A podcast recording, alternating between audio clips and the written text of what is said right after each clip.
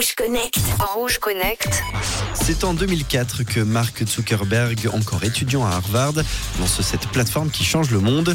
20 ans, c'est l'occasion de revenir sur l'histoire du géant bleu en quelques dates clés.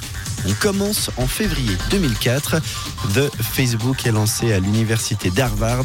À ce moment-là, c'est seulement un site sur lequel les étudiants de l'université américaine peuvent publier une photo et quelques informations de base.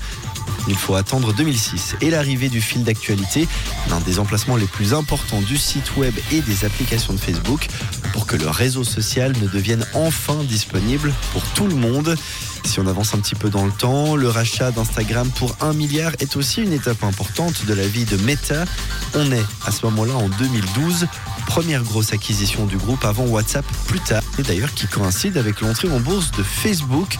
2012, c'est aussi le passage au premier milliard d'utilisateurs. Il faudra attendre quelques années avant que le géant bleu ne devienne Meta. C'est en octobre 21, une année avant le dernier chamboulement, l'arrivée des IA sur lesquels le groupe investit désormais énormément avec notamment Lama. On ne doute pas un instant que les prochaines années nous serviront d'autres dates clés. Et puis on espère surtout qu'elles seront importantes par le progrès qu'elles apportent et puis un petit peu moins par les scandales qu'elles génèrent. Merci Guillaume, on te retrouve demain dans Rouge Connect. 12% des gens qui ont commencé à le faire n'ont jamais terminé. À votre avis, de quoi s'agit-il? 079 548 3000. Vos premières propositions après JP Cooper, il y aura Kenya Graves et voici le dernier son d'Offenbach Overdrive sur Rouge. De quelle couleur est ta radio?